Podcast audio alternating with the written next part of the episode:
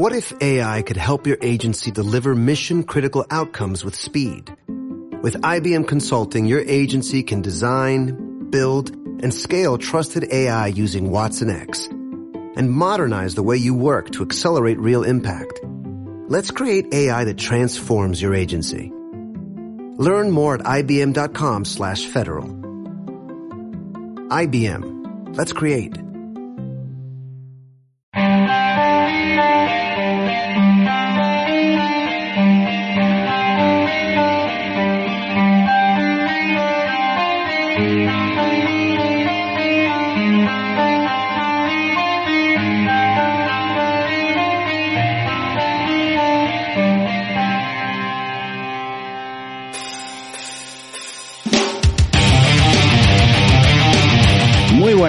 Seguimos en los programas dedicados a los equipos y, a lo, y al draft que han realizado. Y hoy toca hablar del draft de los eh, Cincinnati Bengals y tenemos a Antonio Majón como representante. Muy buenas. Pues muy buenas, Enrique, ¿qué tal? Y un saludo a todos los oyentes de las ocho costuras. Pues nada, vamos a hablar de, de Bengals porque... Claro que sí, vamos adelante. Ha habido algunas, ¿no? Algunas incorporaciones y un draft, bueno, por lo menos ilusionante, pero eso lo tienes que decir tú, ¿eh? Yo aquí ya no, yo ya no, no, no voy a, a opinar sobre esto. Bueno, vamos a numeroso, numeroso. Hemos tenido muchas caras nuevas de que nos va, vamos a tener que hacer ejercicio de memoria para recordar todos los nombres y todas las posiciones y ya, bueno, ya lo de los dorsales ya eso es para nota. Sí, bueno, eso, eso, eso verás tú qué risa, eso es verdad. bueno, pues vamos a empezar con la agencia libre porque eh, firmasteis a un left tackle como Riley Rave de Vikings, al safety de Falcon Ricardo Allen, al cornerback de Steelers Mike Hilton, también de Cowboys otro cornerback, a Shidobe Abusi, de los Browns a Ogunjobi, de Saints un Trey Hendrickson, de Washington a Tadeus Moss, un Y bueno, también se perdieron algunos jugadores, ¿no? Como A.G. Green, que se fue a Cardinals, o Giovanni Bernard a Buccaneers. Pero en este breve resumen que he comentado, ¿cómo ves tú la agencia libre que han hecho los Cincinnati Bengals? Bueno, veníamos, Enrique, del año pasado en el que se invirtió mucho dinero, se trajeron nombres muy interesantes de la agencia libre. Estoy pensando, por ejemplo, en Reader, en Bombell, eh, jugadores con más renombre dentro de la liga y quizá este año pensábamos que íbamos a seguir un poco en esa línea, sobre todo partiendo de la ventaja comparativa que teníamos porque en un año que por culpa de la pandemia eh, el límite salarial no ha sido tan elevado como otros equipos eh, pretendían o pensaban que iba, que iba a ser, pues nosotros tenemos un, potencial económico para poder acometido fichas más importantes de las que al final se han hecho. ¿no?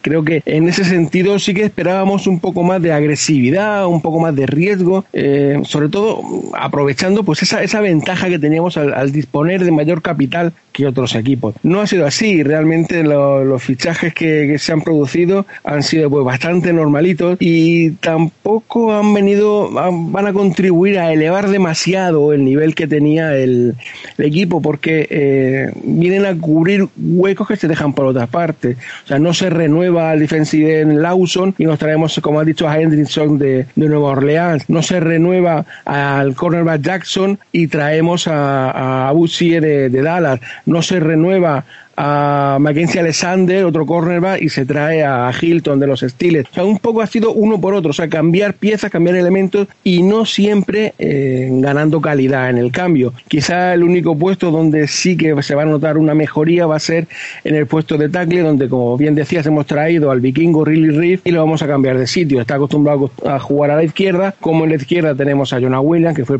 primera elección de draft hace dos, dos anteriores, pues a este lo vamos a poner a la derecha. Y ahí sí que supone una clara mejoría en una, una posición de necesidad. Eh, por lo demás, como te decía, cambiar unos por otros y, y añadir profundidad a secundaria. Quizás hemos perdido un pelín de calidad en los puestos de titulares, pero hemos aumentado el plantel que tenemos de jugadores pues que, que, pueden intervenir con cierta garantía de que no van a hacer demasiado el ridículo no a los ya mencionados habría que añadir a Eli Apple un jugador que salió con muy, muy altas expectativas en el draft y que ha ido viniendo a menos.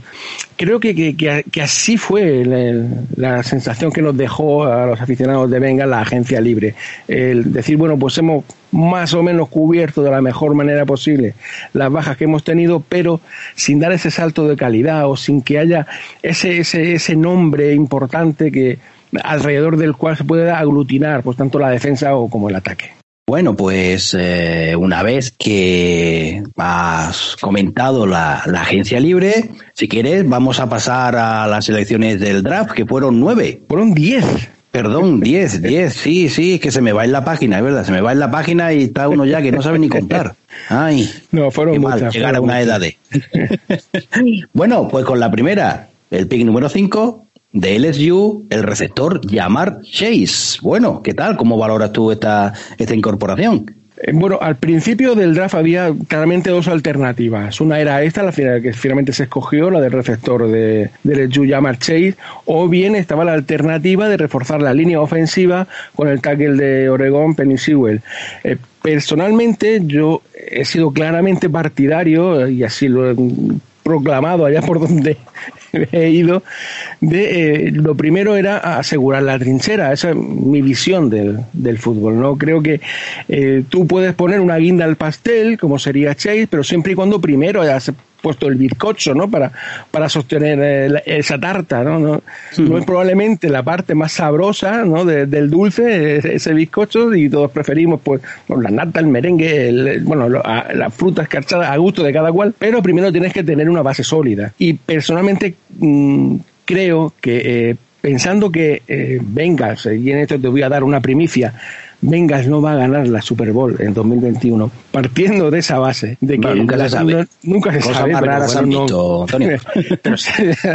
en fin, sería una cosa rarísima y por supuesto me alegraría enormemente eh, equivocarme. Pero partiendo de la base que sigue, seguimos siendo todavía un equipo en crecimiento, es que venimos desde cuatro victorias, es que no nos podemos de pronto volver locos y pensar que nos falta un detallito para, para conseguir eh, brillar en la liga y tener aspiraciones. Es que eh, estamos ahora mismo en una fase en la que nuestra aspiración pues, debe ser eh, al menos equilibrar el balance y tener opciones para playoff. De momento no, nada más. Y, en esta situación creo que hubiera sido mucho más interesante poner las bases para el futuro que no ya empezar a, acumular estrellas a las que, bueno, pues eh, eh, tú, tú, lo sabes, muchas veces cuantas más estrellas tiene, no quiere decir que brilles más, sino que a veces te pueden deslumbrar esos focos y ser en cierta medida contraproducentes cuando algún receptor o, algún corredor de pronto ve que, que, está recibiendo menos protagonismo de que, del que él cree que merece, ¿no? Pero no hemos venido aquí a hablar de lo que yo hubiese querido, sino de lo que ha pasado realmente.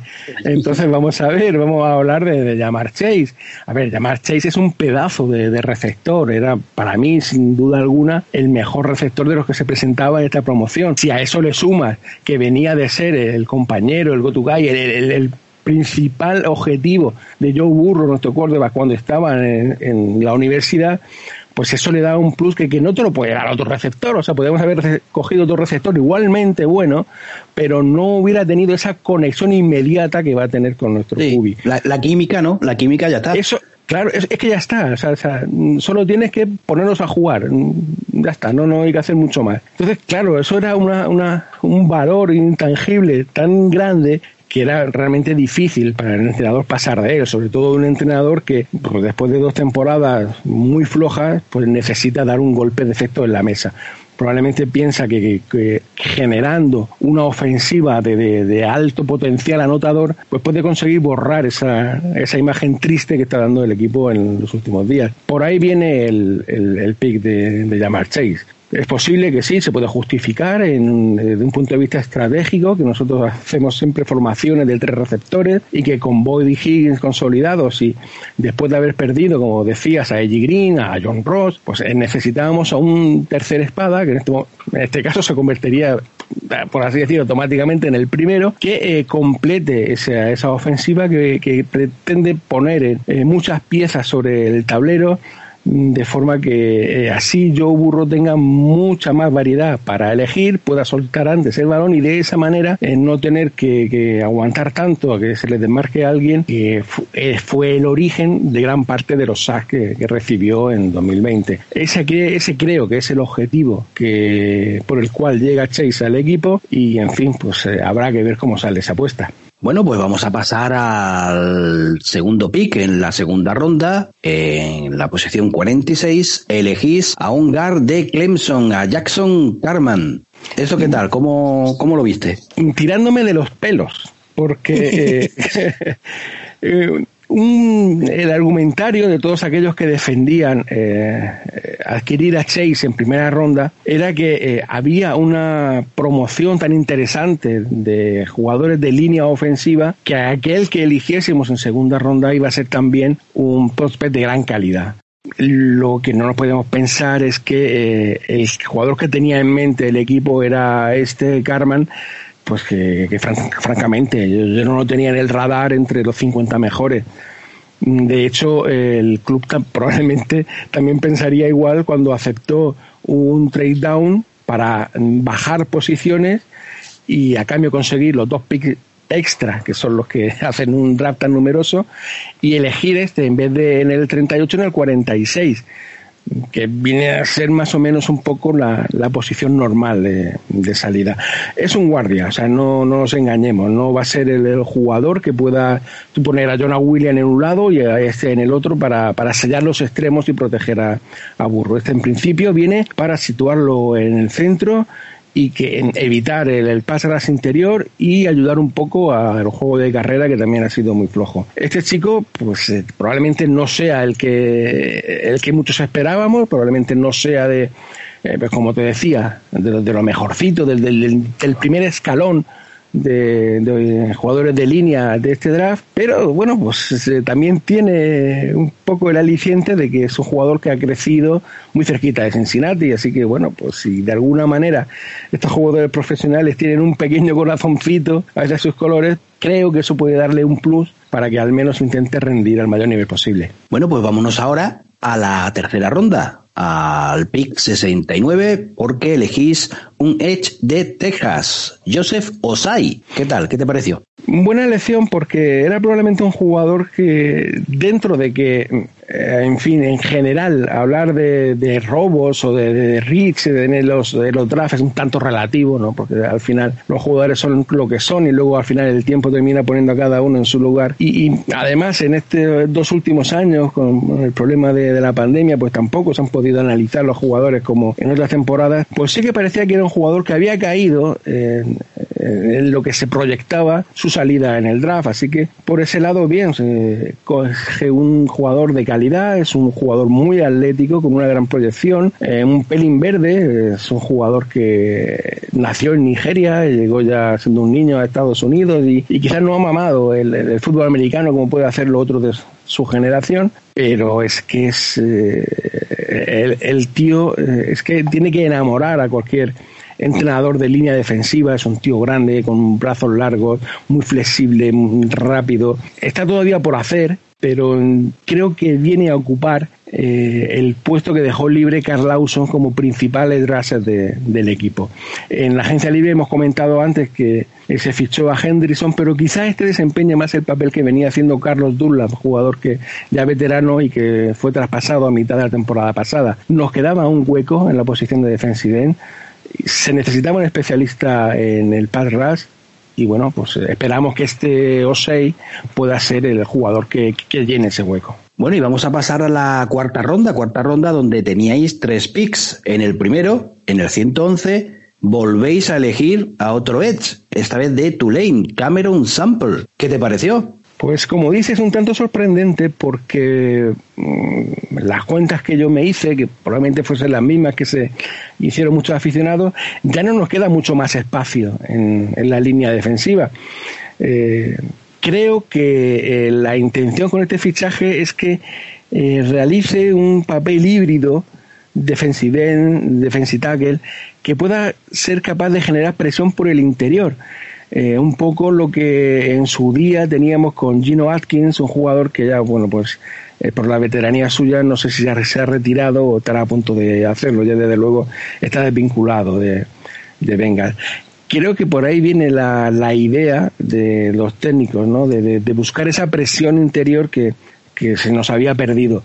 Quiero creer que al ser elegido tan alto como una cuarta ronda, tiene posición segura en el roster pero mmm, habrá que ver qué encaje, qué encaje le hacen porque no es fácil. Bueno, vámonos a la segunda elección de esta cuarta ronda, posición 122, un defensive tackle de LSU, Tyler Shelvin. ¿Este qué te pareció? Pues un pique enorme, pero enorme por el tamaño. Ricky es grandísimo este tipo.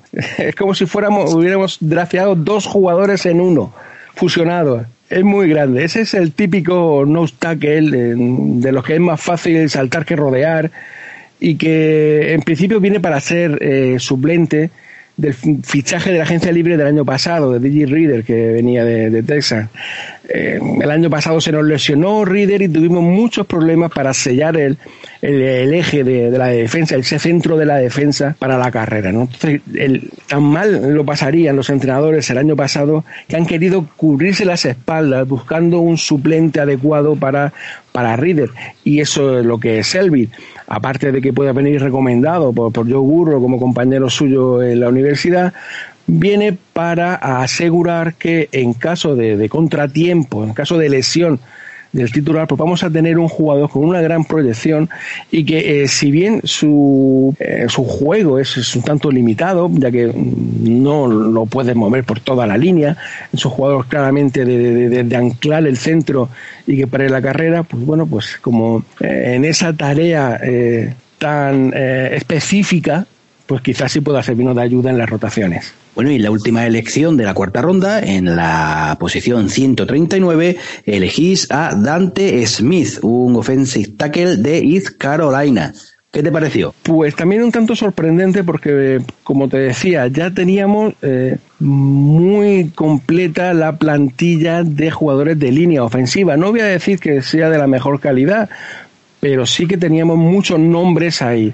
Entonces me sorprendió que habiendo, bajo mi punto de vista, necesidades en el equipo en otras posiciones, pues estaba pensando en, corredor, estaba pensando en tight end, incluso cornerback, eh, linebacker, pues me sorprendió que, siguiéramos insistiendo en la, en la, línea ofensiva. En principio este chico, mm, como te comentaba al principio, también viene para ser suplente, no va a quitar de, momento de su puesto a Williams ni al fichado de, de vikingos, a Riff. Mm, es un jugador que por sus características físicas eh, o es, taclero o nada, no, no tiene el cuerpo, no tiene las actitudes, las condiciones atléticas para jugar en el medio, no tiene esa potencia que, que se necesita. Así que en principio eh, su función va a estar eh, orientada a ser suplente de cualquiera de los dos lados, ¿no? Y en caso de que, de que se desgraciadamente se nos lesione, y es una cosa en la que hay que pensar, porque ya sabemos lo duro que es este deporte y que, eh, o sea, las, lesiones van a venir sí o sí, o sea, quien piense que va a jugar siempre con, los 11 mismos tíos está muy equivocado, no conoce el funcionamiento de, de este deporte. Así que esa sería la explicación, ¿no? Buscar eh, no un, titular a, futuro, sino asegurar que en caso de emergencia pues el suplente que salga pues tenga un cierto nivel de forma que, no baje tanto eh, pues el rendimiento global de la unidad. Y haciendo un pequeño paréntesis, ¿no? Al draft, tal y como tú comentas, pues hombre, más en una temporada en la que hay un partido más y que igual los equipos están pensando en rotar más a los jugadores. Sé que soy muy pesado y que se lo digo a casi todo el mundo, pero a ver, no, no, es ninguna tontería, no es ninguna tontería, hay que, hay que tenerlo en cuenta. Eh, también hay que tener en cuenta que, bueno, queremos creer y cruzamos los dedos que para cuando arranque la liga, el tema del COVID, pues haya tenido una mejor solución, los jugadores ya estén vacunados y no estemos sometidos continuamente a, la presión de que un jugador, pues desgraciadamente se haya contagiado, ha tenido contacto cercano, tenga que estar aislado. O sea, que, que además de la dureza intrínseca del fútbol americano, pues están todos estos condicionantes que citan, ¿no? El aumento de la temporada y, bueno, la desgracia de enfermedad que nos está haciendo polvo a todos. Pues sí. Bueno, vamos a pasar a la quinta ronda. En el puesto número 149 se elegís a Evan McPherson, un kicker de Florida. ¿Qué tal? ¿Qué te pareció? Porque he leído y escuchado que igual una ronda muy alta para el kicker. Yo, a ver, yo entre paréntesis, las pocas veces que voy a opinar en esto, en no, por favor, opina, cada a vez mí me encanta. A mí me encanta, yo soy muy pro kicker, porque también tiene su corazoncito, leche, que el dinero se lo lleva a otro y la y las críticas se lo llevan ellos y fallan. Sí, efectivamente. Eh, un kicker al final, y tú lo sabes, porque hemos sufrido tu, equipo como el mío de Quique, que no han sido, en fin, lo que, lo que esperábamos, pues sí que es importante. Desde luego sí que se puede, eh, a ver, poner un poco en cuestión la ronda elegida, ¿no? Quizá una quinta ronda para un jugador de estas características sea demasiado. De hecho, eh, McPherson es el único kicker que sale drafteado. Eh, ni siquiera eh, otro jugador muy interesante, como podría ser Borregales, pues quedó un draft, ¿no? Entonces, pues queda un poco la sensación, como decir, vale, parece que, que no tenían ni idea de a quién elegir, un poco como cuando estás haciendo el, el draft en tu fantasy, ¿no? Que de pronto te, te toca el turno, eh, te han quitado los que tienes y dices, pues venga, pues un kicker y ya la siguiente ya, ya, ya, veremos, ¿no? Sí que da la sensación un poco de precipitación. Yo sé que, que McPherson estaba en un jugador pretendido por, por varios equipos y oye, quién sabe, a lo mejor no lo draftea Bengals y a continuación, un poco más tarde es elegido por otro equipo. En cualquier caso es como dice, si dentro de 10 años, cuando hagamos el nuevo aniversario de, Ocho Costuras y volvamos a juntarnos a hablar, pues igual te estoy diciendo, oye, ¿te acuerdas en 2021 cómo criticábamos el, el pit de Marfeso? Pues fíjate, aquí está todavía el tío eh, consolidado como uno de los mejores en su posición. Y no ha salido de oro. claro, si tú en quinta ronda eh, te dicen que vas a tener a un tío que te va a estar en la plantilla 10 años, pues dices, oye, pues ni tan mal, ¿no? Eh, para, para tirar una moneda al aire, pues, pues intentas asegurar. Este chico, desde luego, sí que parece, parece bueno, parece que tiene un buen rango de, de patada. Acuérdate que, compartimos división con Dustin Tucker, para mí el mejor kicker que hay en la actualidad, sobre todo también porque es capaz, capaz de clavarla desde su casa, y eso te da a la ofensiva, te da una tranquilidad el decir, bueno, no tengo tampoco que, que, que, apurar demasiado porque sé que con llegar a la 30 si se me da mal eh, el drive, pues este tío la, clave son tres puntos. Eso también da mucha tranquilidad a una ofensiva, el tener la seguridad de tener un kicker que no te obliga, no te fuerza, tenés que llegar a la yarda 20, ¿sabes lo que te digo? Y eso puede ser muy interesante.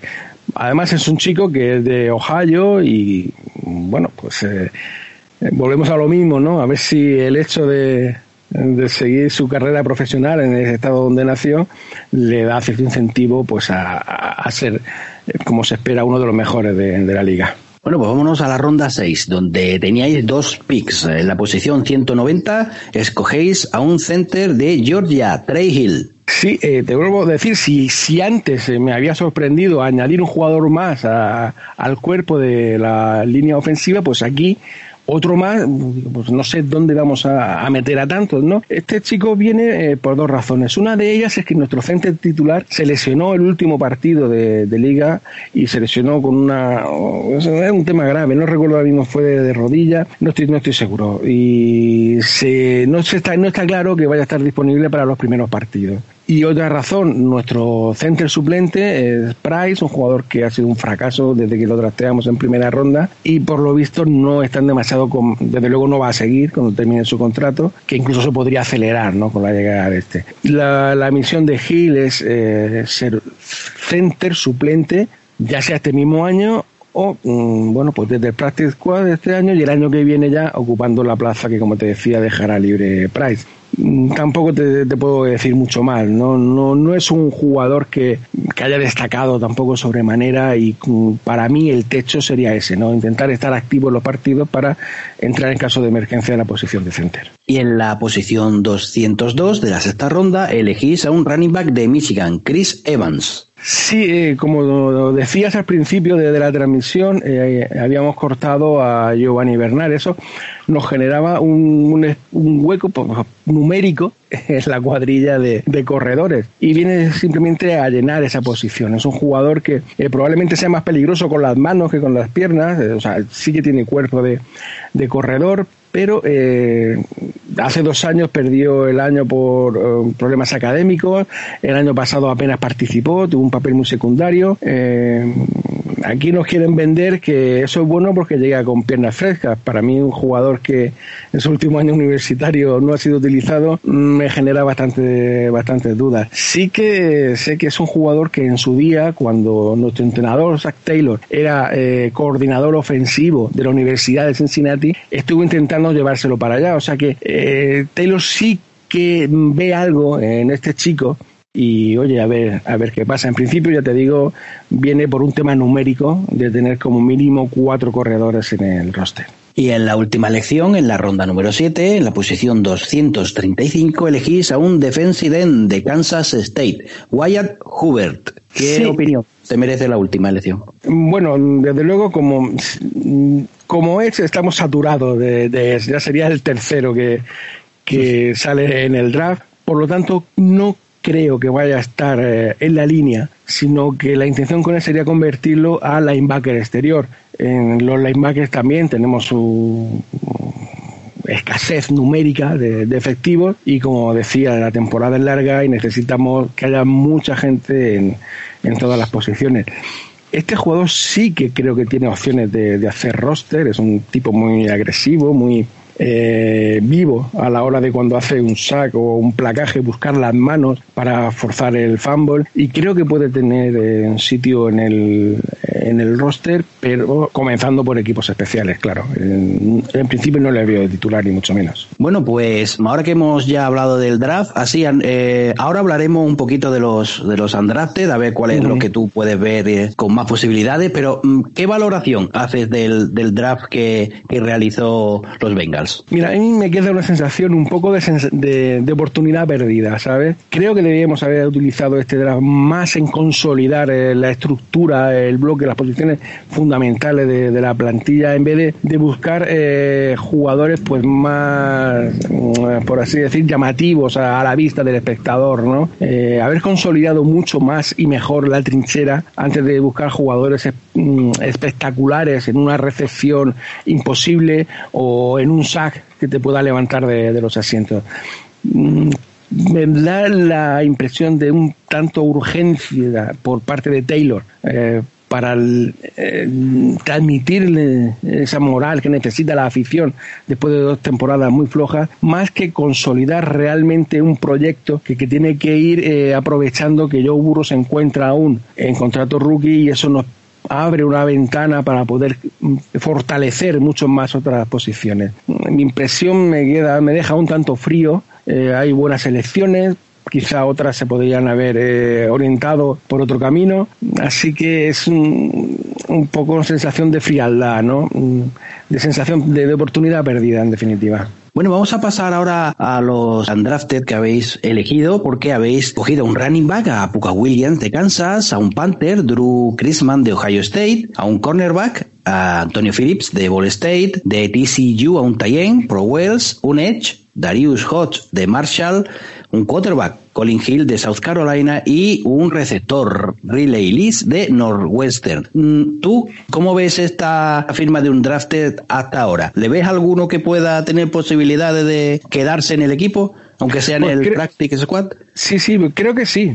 Creo que sí, precisamente porque eh, una de, las cosas que te estábamos comentando en el draft es que se dejaron de acometer otras prioridades que para mí eran más necesarias que no rellenar de reservas una, una unidad concreta, ¿no? Por ejemplo, para mí el puesto de Tyren no está suficientemente bien cubierto, porque sí ha llegado Moss de, Washington, pero a ver, Moss tampoco era ninguna estrella en LSU. Y bueno, pues eh, hemos fichado a este chico, lo han nombrado, André no sé qué, la verdad que ya se me escapan. Está en Pro, Pro Wells. Pro Wells. Pues este podría tener una opción de quedarse en la plantilla.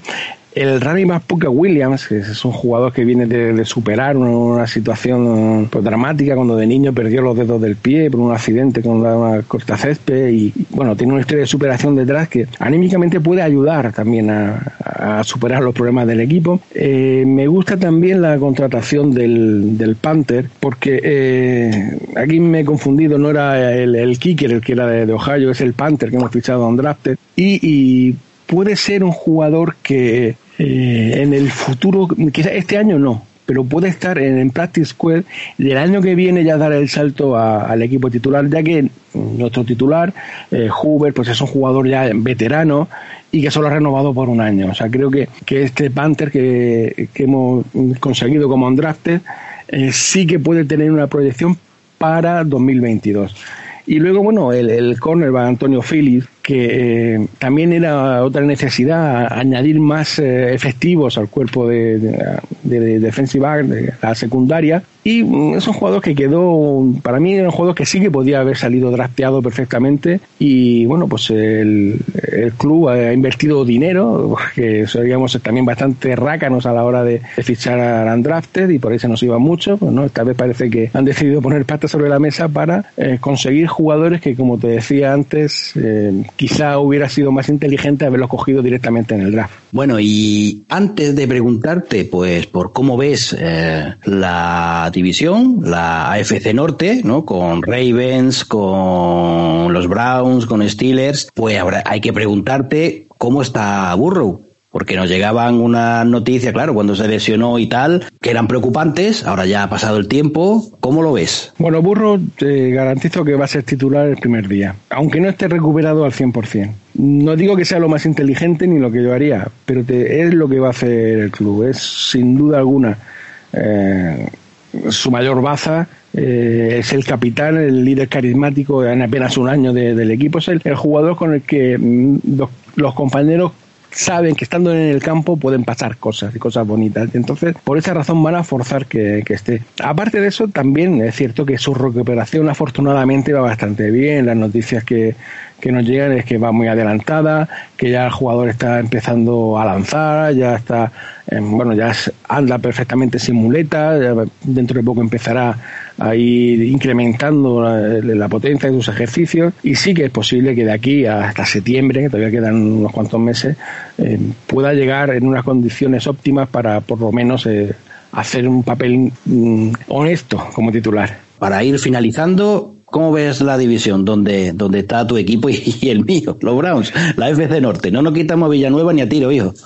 no, no, no hay manera, ¿no? Y de hecho también en, en Ravens eh, tienen a Zedler, que también estuvo en tu equipo y en el mío, en, aquella, en una reunión de, de, viejos conocidos. Yo, mmm, mi impresión es que, o sea, que tenemos que cogerlo tal como acabamos el año pasado, ¿no? Y acabamos con, con Cleveland muy alto y para mí es el rival a batir. Ahora mismo Cleveland eh, es el número uno porque eh, Baltimore ya conocemos que es un equipo muy potente, no lo vamos a negar, pero mmm, ya un poco se le está viendo las costuras. Ya eh, mejor o peor eh, sabemos cómo atacarlo. Otra cosa es que podamos atacarle, ¿no? Pero ya sabemos cómo, cómo hay que hacerlo, ¿no? Y no espero de, Baltimore muchas sorpresas. Sin embargo, Cleveland llegó donde llegó el año pasado, recordemos, si, si no del Beckham. Entonces, ¿cómo puede mejorar este equipo? No solo con lo del Beckham, sino con todo lo que, lo que, ha, habéis fichado en agencia libre, lo que se ha traído en el draft, por cierto, un draft muy, muy, muy interesante, eh, el que habéis hecho,